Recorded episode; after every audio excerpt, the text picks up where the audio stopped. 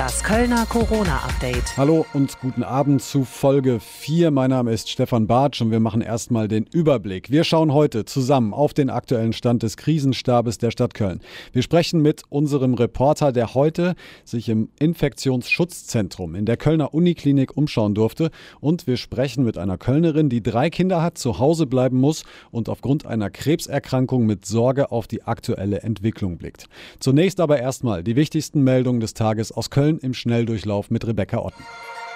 Hallo und guten Tag. Seit Dienstag klatscht Köln Ihnen immer abends um 21 Uhr Beifall, um Danke zu sagen für Ihren Einsatz.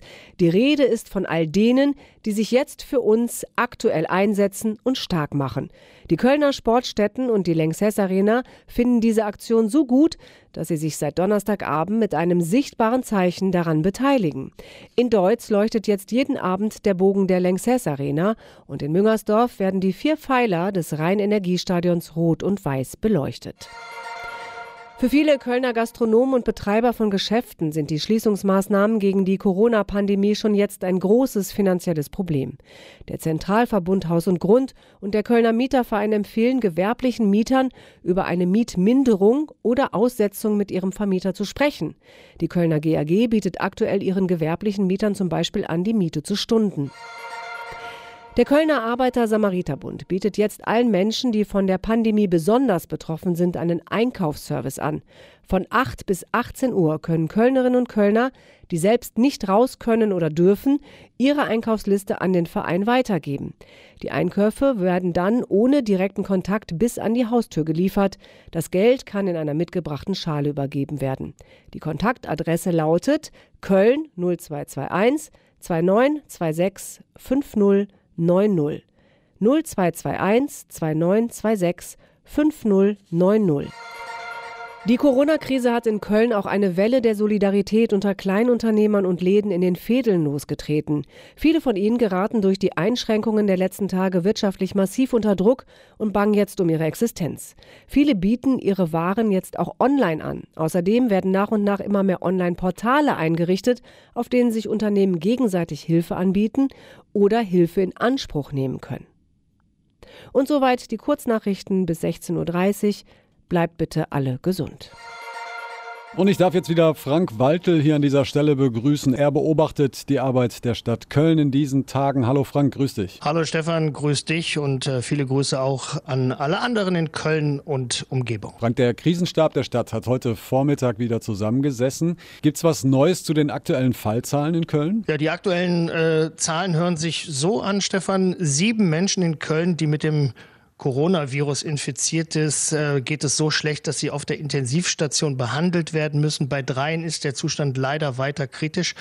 Insgesamt äh, werden wegen Covid-19 aktuell elf Kölner in einem Krankenhaus in der Klinik behandelt. Nicht falsch verstehen, die Zahl könnte schlimmer sein.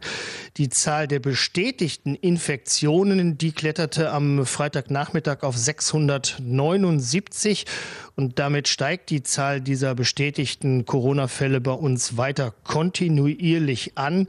Über 1500 Kölner leben aktuell in Quarantäne, müssen in Quarantäne leben, muss man ja sagen. Und erst elf von denen konnten aus der Isolation tatsächlich schon entlassen werden. Erstmal danke, äh, Frank, bis hierhin.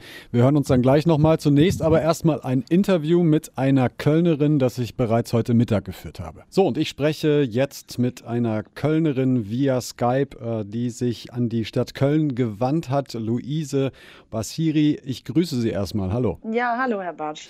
Frau Basiri, Sie sind 34 Jahre jung, Sie sind Mutter von drei kleinen Kindern, Sie sind äh, von Beruf Zahnärztin und ähm, leider seit einer Krebserkrankung seit 2018 zu Hause.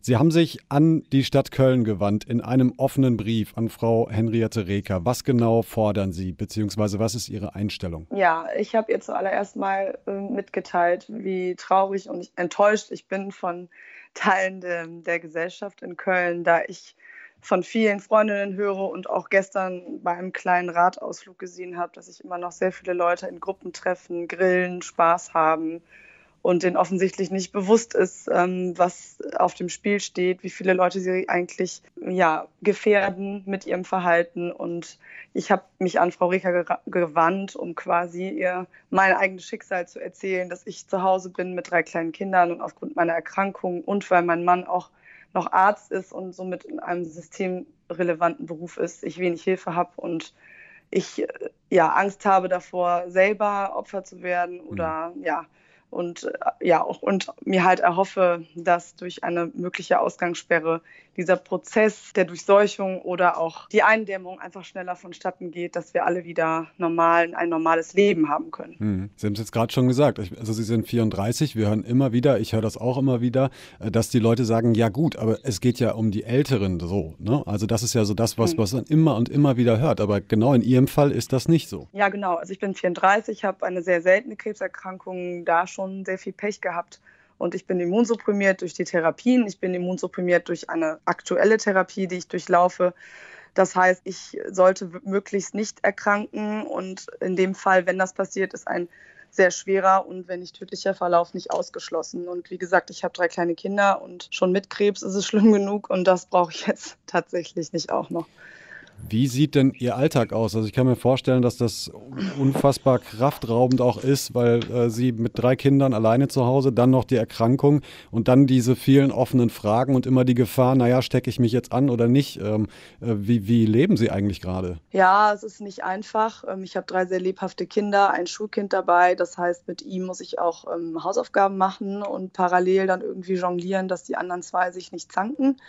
Sie sind noch sehr klein, zwei und vier. Ähm, ja, das ist zum einen sehr schwierig und belastend, weil ich auch, wie gesagt, körperlich nicht so stark bin, wie ich früher war. Ähm, dann natürlich dann die Sorge, dass man sich ansteckt. Mein Mann ist, wie gesagt, Arzt und wir halten zwar zu Hause Abstand, aber das ist natürlich nicht in Gänze möglich.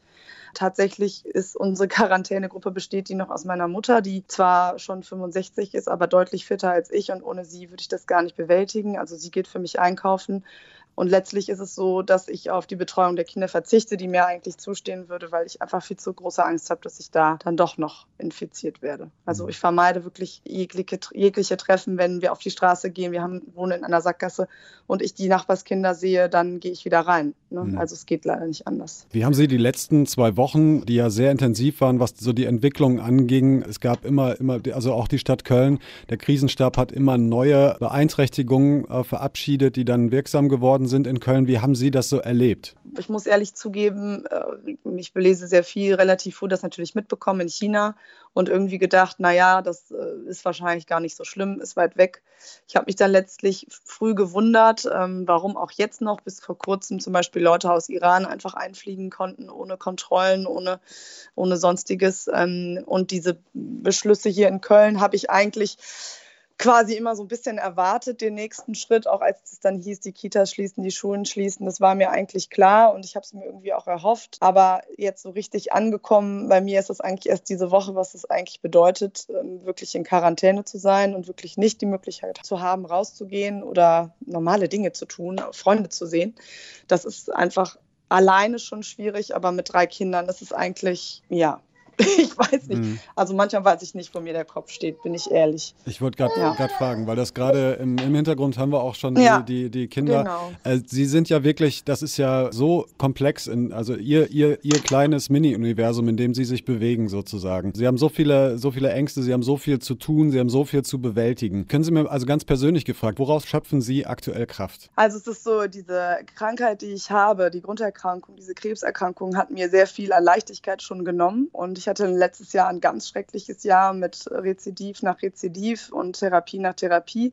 Und diese Krise hier, ganz ehrlich, diese Corona-Krise, die rückt das Ganze ein bisschen in den Hintergrund, weil das so surreal ist, dass wir jetzt nochmal ein neues Problem haben, was auch irgendwie lebensbedrohlich ist. Ich schöpfe die Kraft daraus, dass ich ja weiß, dass es auf jeden Fall aufhören wird. Also ne, diese Epidemie wird äh, irgendwann ein Ende haben und es ist halt eben die Frage, wie lange das dauert und das liegt wirklich an jedem Einzelnen von uns, dass wir alles dafür tun, dass es eben nicht so lange dauert. Und ja, ich gucke mir meine Kinder an, die natürlich auch viel durchdrehen und ich an meine Grenzen komme, psychisch ehrlich gesagt. Mhm. Aber ich schöpfe aus ihnen viel Kraft, dass ich mir denke, du musst weitermachen, es muss irgendwie weitergehen. Und ja, Das ist auch, hm. wie ich die letzten zwei Jahre schon verbracht habe. Jetzt haben wir schon relativ viel über äh, Ausgangssperren äh, diskutiert, auch die Gesellschaft äh, diskutiert. Wir hatten, glaube ich, mit Bayern äh, und dem Saarland das auch. Also Bayern hat ja die erste Ausgangsbeschränkung, hat es erlassen. Jetzt habe ich gerade zur Einordnung, wir haben das Gespräch aufgezeichnet um 14.50 Uhr. Jetzt kam gerade die Meldung, dass auch Hessen Ausgangsbeschränkungen äh, verabschieden möchte. Warum glauben Sie, ist das das letzte Mittel? Naja, also ich denke, dass wirklich den Menschen viel Zeit gegeben wurde, die Sachen umzusetzen, die bis jetzt eingetreten sind.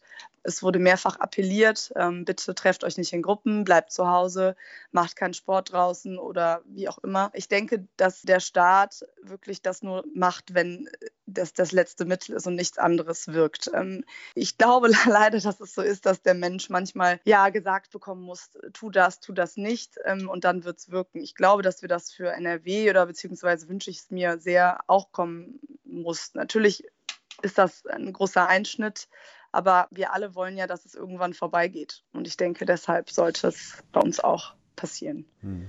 Ich äh, danke Ihnen vielmals und ich wünsche Ihnen vor allen Dingen äh, jetzt für die kommende Zeit alles äh, Gute, vor allem viel Kraft. Halten Sie durch und äh, ich hoffe, dass Sie äh, gesund bleiben und dass sich das alles für Sie auch positiv entwickelt, so gut es eben gehen kann. Ja, vielen Dank, Herr Bartsch. Danke, dass ich Ihre Plattform hatte, um meine Geschichte ein bisschen zu erzählen. Also die Forderung auch von Luise Bassiri, ganz klar Ausgangssperren. Ich spreche jetzt nochmal mit dem Kollegen Frank Waltel. Frank, viele Kommunen sind ja mittlerweile auch schon nachgerückt. Es gibt teilweise schon starke Ausgangsbeeinträchtigungen. Warum sieht die Stadt Köln aktuell noch davon ab? Ja, weil die Kölner, äh, sagt sie, jetzt eine Chance bekommen sollen, diese Regeln, die es bei uns ja schon gibt, einzuhalten. Die Verantwortlichen im Krisenstaat sehen Köln eigentlich gut aufgestellt. Ähm, viele Kommunen würden die Kölner Regelungen gegen Corona jetzt übernehmen. Viele Sachen, ich sage jetzt mal, Schließen von Restaurants oder dieses Verbot von größeren Gruppen auf der Straße, das ist ja auch eine Art Ausgangseinschränkung, die gelten in Köln bereits seit einigen Tagen. Heute hat der Krisenstab zwar noch mal so ein bisschen nachjustiert, hat gesagt, so boah, jetzt lösen wir auch alles ab zwei Personen konsequent auf, aber im Grunde gibt es diese Regeln bei uns schon und man wolle, so heißt es, den Menschen jetzt die Chance geben, dass diese Vorschriften auch mal greifen können. Aber die Botschaft, die ich von den Teilnehmern des Krisenstabes höre, die ist auch sehr klar, sehr eindeutig. Heute und morgen Abend entscheiden darüber, ob der Krisenstab der Stadt Köln in seiner Sitzung am Sonntag äh, eine Ausgangssperre verhängen wird. Und zwar ganz unabhängig davon, wie zum Beispiel sich dann die Bundesregierung am Sonntagabend erklären wird. Das heißt aber erstmal zum jetzigen Zeitpunkt sagt die Stadt, die bisherigen Regeln, die wir haben, die, die greifen. Ist das auch dein Eindruck? Klappt das? Naja, ich sag mal so, wir sehen ja alle in der Stadt, wie sich zum Beispiel das Einkaufen verändert. Ja, siehst du wahrscheinlich selber äh, beim Einkaufen Schutzscheiben mhm. an der Kasse, in der Apotheke, in der Drogerie, im Supermarkt gibt es Security-Mitarbeiter, die darauf achten, dass äh, nicht zu viele Menschen gleichzeitig im Laden sind. Ich war am Freitagmittag, heute Mittag mal beim Bäcker und da sind die Menschen ganz freiwillig, ohne dass es irgendwie ein Schild gab, immer nur einzeln in den Laden rein. Und auf der Straße haben sie eine Schlange gebildet, immer schön zwei Meter Abstand zwischen jedem. Und ich glaube, Stefan, da hätte jetzt sogar mit einem Zollstock nachmessen können. Mhm. Also das funktioniert in aller Regel ganz gut. Nochmal zurück zum Krisenstab. Auch da höre ich, ja, Donnerstagabend, da war dieser Abend in Sachen Partys und Ansammlungen schon deutlich ruhiger. Da hat sich was getan. Aber das ist die Momentaufnahme, wenn sich nicht alle hier in Köln an die Regeln halten. Und da gilt ja vor allem jetzt nicht mehr äh, mit mehr als zwei Personen auf die Straße, dann sind Ausgangssperren ab Montag in Köln wahrscheinlich. Vielen Dank, äh, Frank Waltel, für deine Einschätzung und wir hören uns natürlich auch morgen wieder an dieser Stelle. Sehr gerne. Wer Sorge hat, sich mit dem Coronavirus angesteckt zu haben, der sollte zunächst mal den Hausarzt anrufen und sich dann gegebenenfalls testen lassen. Zum Beispiel in einem der zwei Infektionsschutzzentren hier bei uns in Köln. Eins davon ist im Klinikum Hohlweide und das andere davon in der Kölner Uniklinik. Und genau da war heute unser Reporter Konstantin Klostermann. Er ist mir jetzt via Skype zugeschaltet. Hallo Konstantin. Hallo, grüß dich, Steff. Konstantin, wie war es denn da? Ähm, herrscht da eher schon Panik oder Verunsicherung? Wie hast du das erlebt? Nee, äh gar nicht. Ich war auch ein bisschen überrascht. Also es ist alles äh, sehr gesittet, es äh, wird alles sehr organisiert. Schon draußen, wenn man ankommt, bekommt man einen Mundschutz. Alle laufen da natürlich mit Mundschutz rum, ganz klar. Und äh, drinnen bekommen die Patienten auch erstmal einen Fragebogen. Da müssen sie dann ihre Beschwerden eintragen, ob sie äh, Kontakt zu einem Infizierten hatten, ob sie aus einem Risikogebiet kommen äh, und was sie auch beruflich machen. Auch das ist ganz wichtig. Das heißt also, wie viel Kontakt sie auch zu anderen Menschen haben. Ein Arzt bespricht dann diesen Fragebogen mit dir. Ähm, der ruft dich dann auf, wie in der normalen Praxis. Äh, der nächste bitte hört man ganz häufig da in diesem Infektionsschutzzentrum. Und dann entscheidet der Arzt, äh, ob ein Abstrich genommen wird ähm, und ob du in Quarantäne sollst oder nicht. Äh, falls ja, musst du einen Raum weiter, dann bekommst du diesen Abstrich. Da ist das alles dann doch schon noch ein bisschen intensiver. Also normalerweise überall laufen sie mit Mundschutzraum. In diesem Abstrichraum, so nenne ich das jetzt mal, da ist eine Pflegerin, die macht eben diese Abstriche und die hat dann wirklich wie in so einem ja, in so einem Katastrophenfilm dann wirklich einen kompletten Anzug an und auch äh, eine äh, Schutzbrille, Mundschutz, äh, Kittel an. Denn da wird so ein, dann ein, ein äh, Wattestäbchen in den Rachen äh, gesteckt. Das mhm. ist ein relativ unangenehmer Abstrich und äh, da kann es eben auch sein, dass der Patient dann hustet und deswegen ist dann die Pflegerin oder die Krankenschwester dort vollkommen geschützt. Und äh, wenn du dann das auch durchgemacht hast, dann äh, gehst du wieder raus, desinfizierst deine Hände und äh, gegenüber steht dann ein Mobil des Gesundheitsamts und äh, da kannst du eine vorsorgliche Quarantänebescheinigung bekommen. Dann gehst du nach Hause und dann wartest du auf dein Testergebnis. Und bei einem positiven Befund ist das dann innerhalb von maximal 48 Stunden da. Genau das stelle ich mir ja schon ein bisschen komisch vor, denn da sind ja unglaublich viele Menschen, die Corona möglicherweise haben und natürlich auch Symptome haben. Macht das nicht per se schon mal Angst? Also das ist schon ein komisches Gefühl, das kann man nicht anders sagen. Und ähm, ich habe mir dann auch beim Rausgehen ähm, doppelt und dreifach die Hände desinfiziert, muss ich ehrlich zugeben. Ähm, das liegt auch ein bisschen daran, weil ähm, das auch teilweise relativ eng ist. Also die Flure sind dann eng. Man kann, man, es geht gar nicht, dass man immer irgendwie zwei Meter Abstand hält. Und ähm, ja, allein auch die Tatsache, dass wirklich alle Mundschutz tragen und äh, auch eben die Schwester, von der ich eben gesprochen habe, die diesen Abstrich macht, im Ganzkörperschutz da rumläuft, das zeigt einem ja in jeder Sekunde, die Lage ist auf jeden Fall ernst. Aber es gibt wirklich ähm, ein großes Aber, was ich wirklich ganz toll fand. Die Stimmung dort ist trotzdem gut. Also es ist nicht so richtig beängstigend, sondern vor allem das medizinische, medizinische Personal äh, sorgt für gute Stimmung, weil eben auch die Zusammenarbeit gut funktioniert. Und äh, ganz ehrlich, das ist total wichtig, weil natürlich die Patienten dort äh, logischerweise große Sorgen haben. Ja, absolut. Und es ist äh, sehr bewundernswert, ne? denn das Ganze ist natürlich ein echter Knochenjob. Ne? Absolut. Also ähm, 350 Patienten kommen da allein in der Uniklinik ins Infektionsschutzzentrum jeden Tag im Moment. Äh, Ärzte, Pfleger und das restliche Personal arbeiten da sechs Tage die Woche. Und äh, die Leiterin des Infektionsschutzzentrums, Clara Lehmann, äh, gibt auch zu, so richtig abschalten geht im Moment nicht. Nee, im Moment gar nicht. Überhaupt nicht. Ich persönlich schlafe auch nicht gut. Ne? Ich bin halt immer die ganze Zeit drin drehen, ah, das müssen wir noch machen, das müssen wir noch machen. Und man ist einfach total angespannt. Und alle wissen ja auch, ähm, die Lage wird höchstwahrscheinlich noch ernster und äh, die, der ganz große Stress, der steht noch bevor. Hm. Jetzt beobachten natürlich auch alle in so einem Infektionsschutzzentrum die Nachrichten aus aller Welt. Ich habe gestern zum Beispiel gesehen, rund um die Region Bergamo, das sind wirklich katastrophale Zustände schon zum Teil, vor allem in den Kliniken.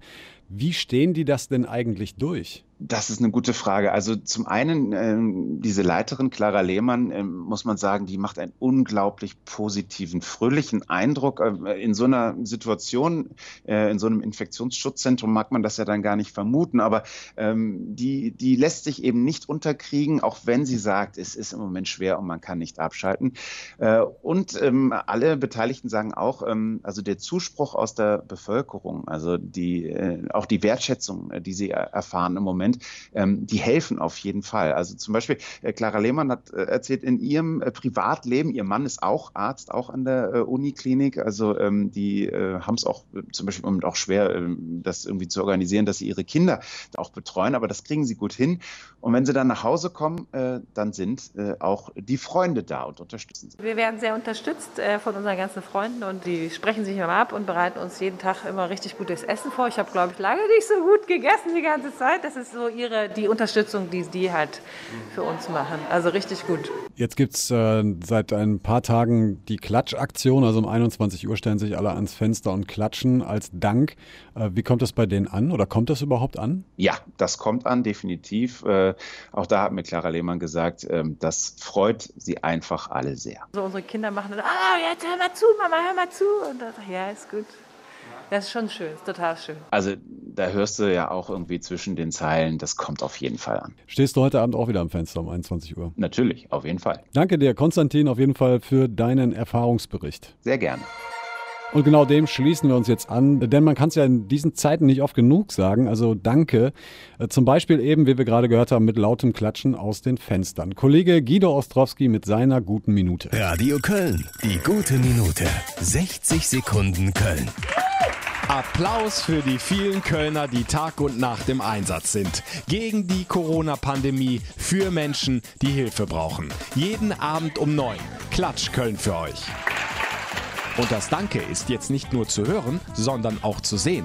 Punkt 21 Uhr schalten die vier Pylonen des Rhein-Energiestadions in den Torjubelmodus und pulsieren Rot und Wies. In der Krise ist Kreativität gefragt und Gefühl. Die Polizei hat's drauf. Um die Kölner rund um den Rathenauplatz in ihre Wohnungen zu bitten, haben die Beamten einfach über Lautsprecher Brinks gespielt. Hey Mion.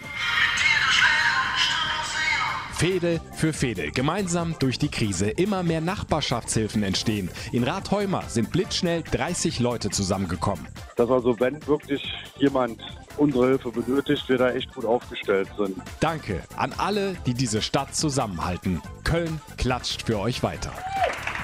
Also auch heute wieder 21 Uhr am Fenster oder auf dem Balkon. Ich konnte es gestern auch zum ersten Mal machen und mitklatschen und ganz klar, ich sag wirklich, das ist so ein tolles Zusammengehörigkeitsgefühl hier bei uns in Köln. In diesem Sinne, haltet durch, bleibt gesund und bis morgen Abend. Das Kölner Corona-Update.